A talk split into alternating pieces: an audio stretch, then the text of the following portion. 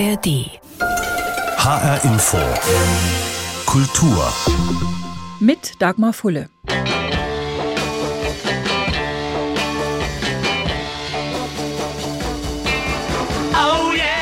Die klassische Besetzung der Beatbands war anfangs vollkommen klar und schien geradezu in Stein gemeißelt. Leadgitarre, Rhythmusgitarre, Bass und Schlagzeug. So traten die Small Faces auf, die Kinks, die Searchers, die Monkeys und natürlich auch die Beatles. Bis Mitte der 60er Jahre plötzlich ein ganz neuer Klang daherkam.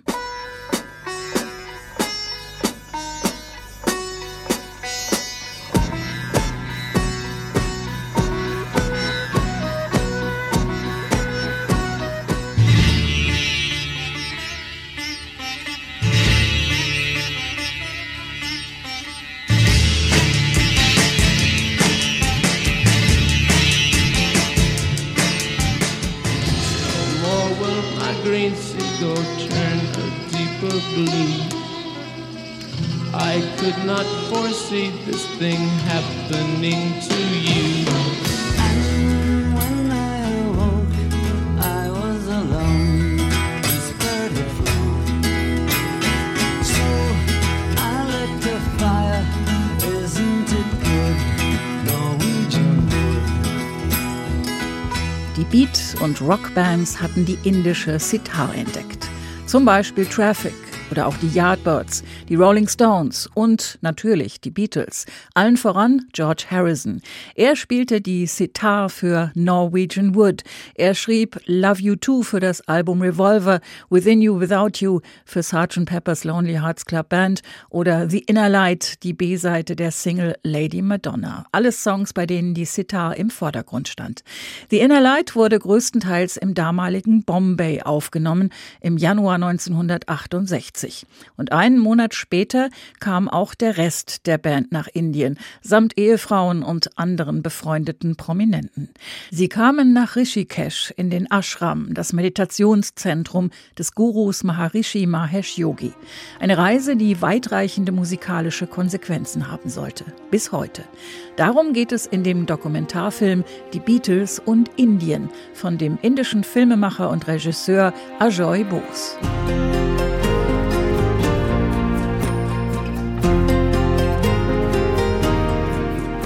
Der Film Die Beatles und Indien erzählt die Geschichte aus indischer Sicht.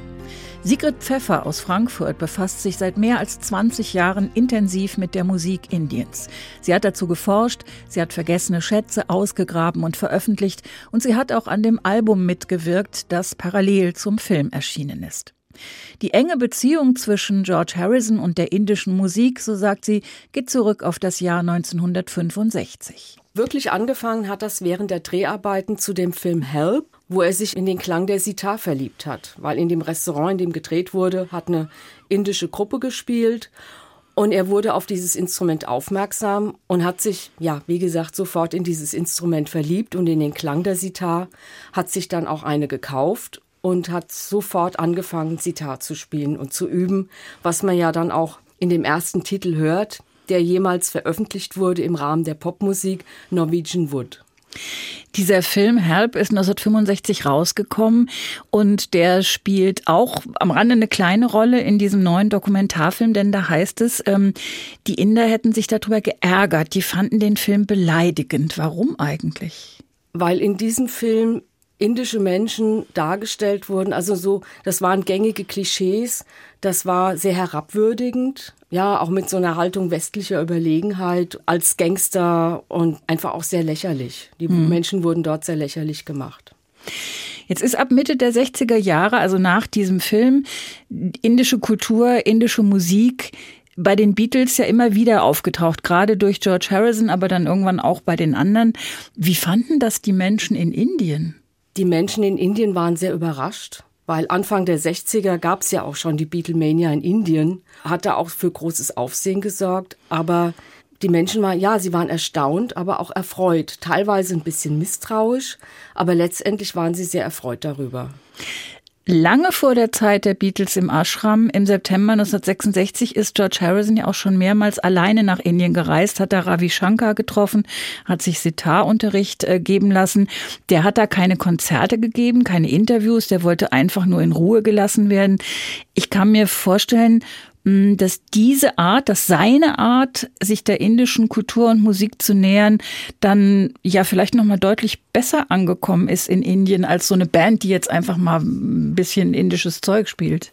Es fand auf verschiedenen Ebenen statt, weil die Beziehung zu Indien von George Harrison war ja eine sehr viel tiefer gehende. Einfach dadurch, dass er sich sehr viel intensiver damit beschäftigt hat. Natürlich auch durch diese sehr enge, aber auch sehr ungewöhnliche Freundschaft zu Ravi Shankar.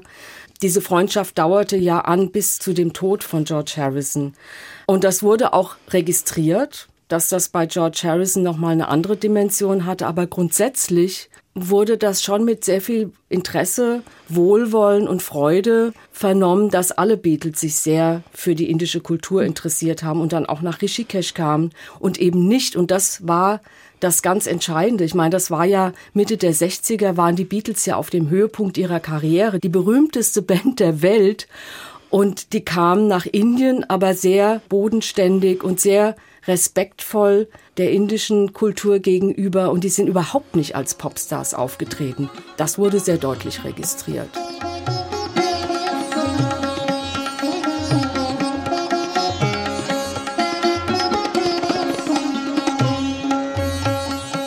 Kleiner Ausschnitt aus dem Konzert vor Bangladesch 1971 im New Yorker Madison Square Garden, organisiert von George Harrison und dem indischen Sitar-Virtuosen Ravi Shankar. Die Beziehung der beiden ging weit über die zwischen Lehrer und Schüler hinaus. Sie wurden Freunde fürs Leben. Dokumentarfilmer Ajoy Bose hat dafür nur eine Erklärung. I call this Ich würde die Beziehung zwischen den beiden als karmisch bezeichnen. Sie waren so unterschiedlich. George, ein Kind der Arbeiterklasse aus Liverpool, und Ravi Shankar aus einer berühmten Familie der kulturellen Elite Indiens. Aber diese Freundschaft zwischen den beiden bemerkenswerten Persönlichkeiten wuchs und wuchs und überdauerte schließlich auch die Trennung der Beatles. And this relationship continued long after the Beatles broke up. George Harrison hat Mitte der 60er Jahre nicht nur Ravi Shankar kennengelernt und als Freund gewonnen. Er hat nicht nur die indische Musik für sich entdeckt, sondern auch die indische Spiritualität, insbesondere die transzendentale Meditation, auch als deutlich hilfreichere und gesündere Alternative zu Drogen. Die anderen drei Beatles waren ebenso angetan und als sie im Februar 1968 in den Ashram gereist sind, nach Rishikesh, ganz im Norden von Indien, waren sie ein Magnet für Presse und Fans aus der ganzen Welt. Die aber mussten draußen bleiben. Der Ashram war ja abgeschirmt. Die Leute sind da nicht reingekommen. Die nächstgrößere Stadt war Dehradun, da gab es auch einen Musikalienhandel. Da gab es schon Musiker aus der Umgebung, die dann auch in den Ashram kamen auf ausdrücklichen Wunsch der Beatles, um da gemeinsam zu musizieren. Aber ansonsten hatten die Menschen da nicht so viel Zugang. Es gibt ja in Rishikesh sehr viele Ashrams. Die gibt es schon lange und die gibt es auch immer noch. Das sind riesige Gebäude und die sind auch immer noch in Betrieb. Und das wurde von den Menschen dort, also von den, ich sage jetzt mal, diensthabenden Gurus, schon auch ja sehr kritisch beäugt. Also gerade der Maharishi Mahesh Yogi, der hat ja damit auch sehr viel Geld verdient. Oder er hat auch, hat sich die Berühmtheit der Beatles oder anderer Celebrities, die ja zu dem Zeitpunkt auch dort waren, auch zunutze gemacht. Von diesem Maharishi heißt es ja im Film, er habe sich damals ein Wochengehalt von 11.000 britischen Pfund pro Person auszahlen lassen. Umgerechnet für alle vier Beatles eine halbe Million D-Mark damals pro Woche. Auf jeden Fall ein Vermögen. Was war das überhaupt für ein Typ? Also wie schätzen Sie das ein, dieser, dieser Maharishi Mahesh Yogi, geistiger Führer oder Scharlatan? Also wie wurde und wird er auch in Indien gesehen? In Indien selbst sehr kritisch. Also weil die Menschen das dort auch durchschaut haben. Also auch andere. Ja, Guru ist natürlich so ein sehr, sehr, sehr, gerade hier im Westen, sehr besetztes Wort. Mhm. Heißt aber eigentlich Lehrer. Und es gibt ja auch, also Menschen, die ich dort treffe, die haben und teilweise auch Nicht-Hindus, die ihren Guru haben. Aber die echten Gurus, ich sage das jetzt mal in Anführungszeichen, die würden nie so ein Aufhebens machen und die, die sind auch alles andere als geschäftstüchtig. Ravi Shankar hatte ja auch einen Guru. Die haben das schon sehr kritisch gesehen. Was mich sehr fasziniert hat, waren die Bilder tatsächlich aus diesem Ashram in Rishikesh. Es hat mich fast ein bisschen überrascht, dass das heute halb verfallen ist. Die Gebäude stehen schon lange leer. Man kann aber inzwischen auf den Spuren der Beatles Führungen machen dort. Sie sind da gewesen. Was waren Ihre Eindrücke? Also ich war das erste Mal 2014 dort. Da war das noch komplett verlassen. Da hieß es auch noch nicht Beatles Ashram. Er wurde dann 2015 in Beatles Ashram umbenannt. Und damals, es war nichts los. Also niemand da, völlig verlassen und auch ohne Information. Und das hatte natürlich dann ganz, ganz besonderen Charme. Wirklich den Charme eines Lost Place. Hat's aber immer noch. Es gibt zwar mittlerweile eine kleine Ausstellung, es gibt Hinweisschilder, man muss Eintritt bezahlen, es gibt Führungen.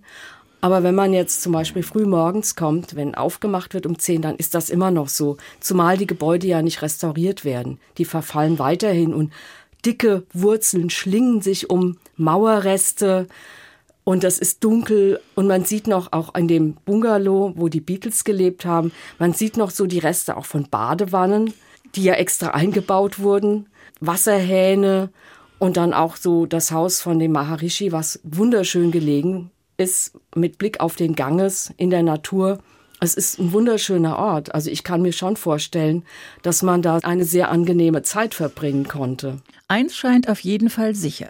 Die Zeit in Indien, die Zeit im Ashram hat bei den Beatles bleibende Spuren hinterlassen und sie sehr beeinflusst. Fast alle Songs fürs weiße Album sind in dieser Zeit entstanden. Wie aber ist es umgekehrt? Welche Spuren haben die Beatles in Indien hinterlassen? He knows I love her so much. So much. That you need. He means everything to me. Is all I want. So klangen The Savages, eine junge Rockband aus dem Bombay der 60er Jahre. Sie kommen auch vor und sie kommen zu Wort im neuen Dokumentarfilm Die Beatles und Indien. Unüberhörbar haben sie sich angelehnt an die Musik, an den Sound und an den Harmoniegesang der Beatles, der, so erinnern sie sich, damals am schwierigsten zu kopieren war. Welche Bedeutung hatten die Beatles Mitte der 60er Jahre in Indien?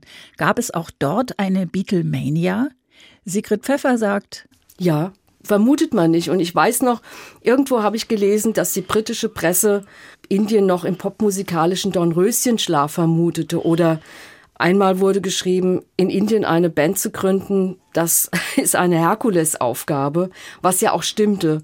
Es gab All India Radio, das staatliche Radio, hat keine Popmusik gespielt bis Mitte der 60er. Es gab BBC, Voice of America und es gab vor allen Dingen Radio Ceylon, der älteste asiatische Sender, der wurde 1923 gegründet in Colombo von den Briten und die haben englische Programme gesendet. Alle, die ich dort, dort getroffen habe, ja, Radio Ceylon, wir haben das alles bei Radio Ceylon gehört. Und diese Sendungen wurden sehnsüchtig erwartet. Und so kamen die Menschen mit westlicher Musik in Berührung, auch schon vor den Beatles. Aber die Beatles, die waren wirklich bahnbrechend. Wir haben jetzt gerade eben die Savages gehört. Gab es viele solche Bands, die so klingen wollten, auch wie die Beatles? Ja, unglaublich viele. Im ganzen Land, in den Metropolen wie Chennai, was damals noch Madras hieß, in Bangalore, ähm, auch in Shillong im Nordosten. Überall haben sich Bands gegründet, was natürlich unter den Umständen damals im damaligen Indien eben sehr, sehr schwierig war. Instrumente zu besorgen, Verstärker und so weiter und so fort. Und dann gab es ja auch keine Noten. Und es war schon sehr abenteuerlich, wie sich die Musikerinnen und Musiker auch die Musik drauf geschafft haben. Das war jetzt am Anfang, also zunächst waren das überwiegend Coverversionen westlicher Popmusik und natürlich auch viele Beatles. Aber irgendwann haben die Leute auch angefangen, eigene Kompositionen zu schreiben. Ein Musiker, der auch im Film zu Wort kommt, ist Neil Mukherjee, ein unabhängiger Musiker in Mumbai. Und unabhängig heißt in dem Fall, dass er nicht für die Filmindustrie, nicht für Bollywood arbeitet. Er ist Anfang 50, er hat die Beatles durch seine Eltern kennengelernt und er ist noch immer begeistert. That music was part of my life soundtrack. Die Musik der Beatles war ein Teil des Soundtracks in allen Jahrzehnten meines Lebens. Mit der Zeit werden die Songs immer spezieller und je öfter ich sie höre, umso mehr entfalten sie ihre Besonderheiten und ich entdecke immer wieder neue Facetten und denke, oh Mann, das ist in so einer subtilen Art und Weise passend. Zuallererst gehen die Songs direkt ins Herz. Dann kommt noch hinzu, dass sie ein soziales Bewusstsein hatten. Sie singen von so universellen Themen wie Liebe und Frieden, Dinge, die so wichtig in der heutigen Welt sind. Very universal things like love and peace and all these things, you know, which are very much needed in this world, you know, today. Dass die Liebe ein Thema ist in der Popmusik, das ist vielleicht dann doch nicht so besonders. Durchaus besonders aber ist so mancher Song, der im Lauf der Geschichte der Beatles und Indien entsteht.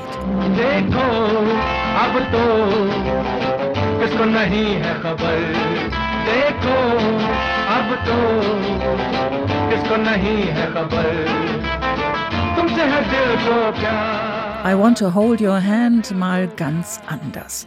Das ist eine sehr eigenwillige Coverversion, die Sigrid Pfeffer auf ihren musikalischen Recherchereisen durch Indien entdeckt hat. Das ist Musik aus dem Film Janwar, der im Jahr 1965 gedreht wurde und veröffentlicht wurde und interessanterweise genau in dem Jahr, als Norwegian Wood entstand.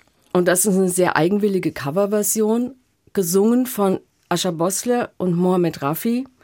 Ascha Bosle und Mohamed Rafi waren sehr, sehr bekannt, weil das waren ja meistens, das wurde ja meistens im Playback gesungen. Das waren ja nicht die Schauspieler, die man dann in diesem Video zum Beispiel sieht. Das ist in Hindi und der Text ist, so viel ich weiß, etwas abgewandelt, aber die Melodie ist schon eindeutig I Wanna Hold Your Hand. Ein anderes schönes Beispiel ist ein Song mit dem hübschen Titel What Can the Beatles Not Do? Das klingt so ein bisschen, als würde jemand versuchen, Englisch zu sprechen, der es nicht richtig kann. Ähm, the Helions oder Helions, was ist die Geschichte dazu? Über diese Geschichte weiß ich gar nicht, wie ich habe Leute gefragt in Indien und auch dieser Text, der ist ja sehr, sehr kryptisch sehr schwer zu verstehen und auch musikalisch nicht unbedingt an die Beatles angelehnt, aber man sieht, und das ist nicht der einzige Song, der eben die Beatles aufgreift und auch teilweise deren Annäherung an indische Kultur. Und ich finde es schon interessant, was dann daraus gemacht wird. Und man sieht, dass das schon auch weite Kreise gezogen hat, auch bei Musikerinnen und Musikern. Und ich habe mich immer gefragt, auch im Gespräch mit den Menschen, die ich dort kenne, dass das gar nicht so eindeutig ist. Ist das jetzt eine Hommage an die Beatles? Ist das eine Satire? Oder ist das eine Kritik? Das ist gar, das ist, das ist nicht eindeutig. What can the Beatles not do? Beatles not do? Manches wirkt aus unserer Sicht vielleicht heute ein wenig skurril. Aber, so meint Sigrid Pfeffer, diese Songs sind mehr als einfach nur lustige Lieder. Sie erzählen auch die Geschichte eines Landes, das erst seit 1947 unabhängig ist und das seitdem vielen Einflüssen ausgesetzt war und ist. Und all das spiegelt sich in der Musik. Ich finde die Musik großartig und ich finde, das ist zum Teil so coole Musik, auch dann später diese Eigenkomposition. Und ich finde die Geschichte interessant. Ich finde das interessant in dem gesellschaftlichen Kontext, im politischen Kontext und mir macht die Musik einfach Freude und die zu bekommen ist wahnsinnig schwer. Es gibt ja auch weltweit Sammlerinnen und Sammler, die das zum Teil auch schon aufgekauft haben und mittlerweile erzielen Platten, auch Singles, Höchstpreise. Also zum Beispiel eine LP kostet um die 3000 Dollar. Das muss man sich mal vorstellen. Erstens mal waren das sehr geringe Auflagen. Also das hat ja auch eine Weile gedauert, bis die Bands Plattenaufnahmen machen konnten. Überwiegend waren das ja Live-Konzerte und das waren Coverversionen und das gibt leider keine Aufnahmen, wie zum Beispiel eine Band, die Ladybirds. Die erste, das muss man sich mal vorstellen, im Indien der 60er Jahre gründet eine junge Frau eine reine Frauenband als Leadgitarristin und davon gibt es aber leider keine Aufnahmen. Sie hat aber später noch in einer Rockband mitgespielt und davon gibt es auch Aufnahmen. Aber die sind auch, die sind kaum noch zu finden. Und natürlich macht mir das auch Spaß, da auch in diesen alten Plattenläden zu stöbern. Und früher habe ich solche Sachen auch auf dem Chor Bazaar bekommen, in Mumbai, dem damaligen Bombay. Aber es ist einfach, ja, das ist eine Nadel im Heuhaufen suchen. Zu dem Film Die Beatles und Indien gibt es ein Album, für das indische Musikerinnen und Musiker Songs der Beatles neu interpretiert haben. Mit dabei ist auch Across the Universe mit dem bekannten Refrain Jai Guru Deva Om, entstanden kurz vor der Reise in den Ashram. Auf Deutsch etwa so viel wie Danke Gott Deva und hintendran ein Om, die wahrscheinlich berühmteste Meditationssilbe überhaupt. Diesen Song haben eine junge indische Musikerin und ein Musiker neu aufgenommen, beide um die 30, Tejas und Mali. Sie sagen dazu, Mali and I did a song called Across the Universe. Of course, very famous for having even the phrase Jai Gurudev in the lyrics. Mit Mali habe ich den Song Across the Universe neu interpretiert. Natürlich bekannt wegen der Textzeile Jai Gurudev in den Lyrics. Ich wollte den Song auf unsere Art und Weise interpretieren. Wir haben hier und da ein bisschen was verändert und uns dazu einen dritten Instrumentalisten geholt, Shravanshi Dar. Er hat diese 100 Jahre alte Violine erst kürzlich erstanden und war sofort begeistert mitzumachen. Und dieser Twist zur klassischen indischen Musik macht den Song für uns so besonders. Wir sind alle sehr glücklich mit dem Ergebnis und in gewisser Weise ist das für uns auch fast eine Art Pilgerreise. And in many ways it's almost like a musical pilgrimage for us. I've heard the Beatles all my life. Ich höre die Beatles schon mein ganzes Leben. In meiner Familie war ihre Musik immer präsent. Später als Teenager und als Erwachsene, dann habe ich mich intensiver auch mit den B-Seiten unbekannteren Songs und den Alben als Alben beschäftigt. Das war auch eine persönliche Entdeckungsreise. Man kommt als Popmusikerin an den Beatles einfach nicht vorbei. Das Songwriting, die musikalische Struktur, die Harmonien. Insofern waren die Beatles mehr als eine Inspiration für uns alle. Yeah, the Beatles have definitely been more than an inspiration to all of us.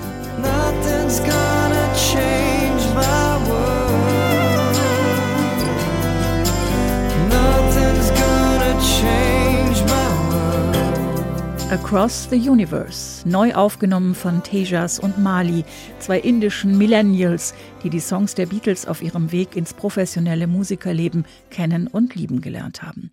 Sie sind nicht die einzigen jungen Menschen in Indien, die überzeugt sind, They were just so influenced by the Indian classical sound. So yeah, I think Beatles and India will always have a good relationship with each other and they're quite popular here with the young crowd today. They're popular with the crowd before us. They were very popular then and they always will be.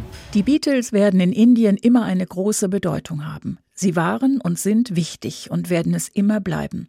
Das sagt Nishant Mittal, 27 Jahre alt und DJ in Delhi. Filmemacher Ajoy Bose aber betont auch das Paradox an der Geschichte der Beatles und Indien. The Beatles were a band who were much uh, more than their music, and their relationship with India was a very deep one, Die Beatles waren weit mehr als ihre Musik. Sie repräsentierten den Austausch östlicher und westlicher Kultur. Ihre Beziehung zu Indien war sehr tiefgehend und bedeutsam. Darin lag aber auch ein Paradox. Für viele von uns, also der indischen Beat-Generation, waren die Beatles Ikonen einer ganz bestimmten modernen Kultur. Aber während wir unserer traditionellen Kultur den Rücken kehrten, waren die Beatles hingegen in Indien auf der Suche nach alten Weisheiten. Even as the Beatles were turning to India for ancient wisdom. Was also haben die Beatles in Indien verändert? Hat die Hingabe der damals jungen indischen Generation auch einen Verlust an eigener Kultur bedeutet? Jein. Interessanterweise, und das habe ich auch auf anderen Ebenen und in anderer Hinsicht immer wieder festgestellt in den vergangenen Jahren, auch gerade bei meinem letzten Besuch, wo ich ja ausdrücklich zur Recherche dort war, interessanterweise hat das Interesse und die Annäherung der Beatles an indische Musikkultur dazu geführt, dass sich Musikerinnen und Musiker dort auch der eigenen Kultur wieder bewusst war, wurden. Und ja, die Wertschätzung aus dem Westen schon auch dazu geführt hat, wieder auf die eigene Kultur zu gucken. Zum Beispiel ein Musiker von den Savages hat ja eigentlich erst Tabla gelernt, hat dann I Wanna Hold Your Hand gehört und sich dann komplett in diese Musik verliebt und eben westliche Musik gemacht. Es führte teilweise dazu, aber nicht unbedingt, weil das hat, und das ist das, was ich in Indien so faszinierend finde, und das macht indische Musikkultur so einzigartig, diese Offenheit und Neugierde auf unterschiedliche Musikkulturen, aber auch diese Selbstverständlichkeit, also die meisten sind ja auch mit sehr unterschiedlichen Einflüssen aufgewachsen. Im Wohnzimmer liefen die Beatles, in der Küche lief vielleicht indische Filmmusik, also die Bollywood, man sagt ja Bollywood-Filmmusik dazu. Und woanders wurde dann klassische indische Musik gehört oder gespielt. Und das war für die meisten selbstverständlich. Es gibt viele indische Menschen, die können mit indischer klassischer Musik gar nichts anfangen und umgekehrt. Teilweise ist die Filmmusik verpönt, aber sie wird auch von vielen sehr geliebt. Also das ist total unterschiedlich und das macht natürlich auch zeitgenössische indische Musik so spannend, weil man das auch irgendwie immer hört, diese unterschiedlichen Einflüsse.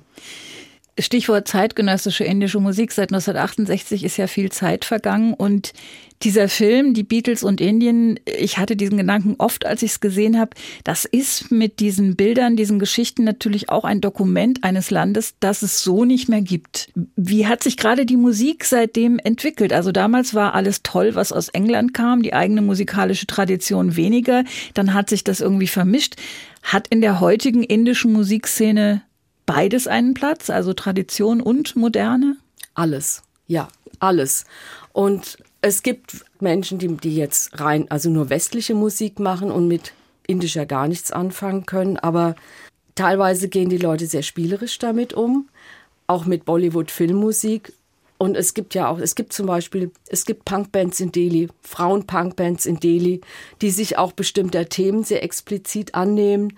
Es gibt Death Metal, aber Raga-basiert mit Sitar, sehr professionell gespielt. Es gibt Dub aus Delhi, es gibt Fado aus Goa, es gibt wirklich alles. Das macht das schon auch sehr, sehr spannend. Und ich, ich würde mir wünschen, dass Menschen auch aus dem Westen dieser Kultur mehr Aufmerksamkeit schenken. Es ist es wirklich wert, weil ich weiß, Viele fremdeln mit indischen Klängen und mit der Sitar und mit indischen Instrumenten. Aber es gibt so viel zu entdecken. Und auch die klassische indische Musik, es gibt ja zwei Traditionen, die südindische und die nordindische, ist auch eine Entdeckung wert. Sagt Sigrid Pfeffer aus Frankfurt. Sie befasst sich seit mehr als 20 Jahren intensiv mit der Musik Indiens und sie hat auch an dem Album mitgewirkt, das parallel zum Film erschienen ist. Der Film Die Beatles und Indien von Ajoy Bose ist verfügbar bei verschiedenen Streaming-Anbietern, läuft in ausgewählten Programmkinos und ist zusammen mit dem Album und neu interpretierten Beatles-Songs als Digipack veröffentlicht worden. Und das war HR Info Kultur. Den Podcast finden Sie auf hrinforadio.de und in der ARD Audiothek. Dort finden Sie auch einen einstündigen Feature-Podcast von Sigrid Pfeffer unter dem Titel Indien und die Beatles auf den Spuren einer anhaltenden Faszination. Mein Name ist Dagmar Fulle.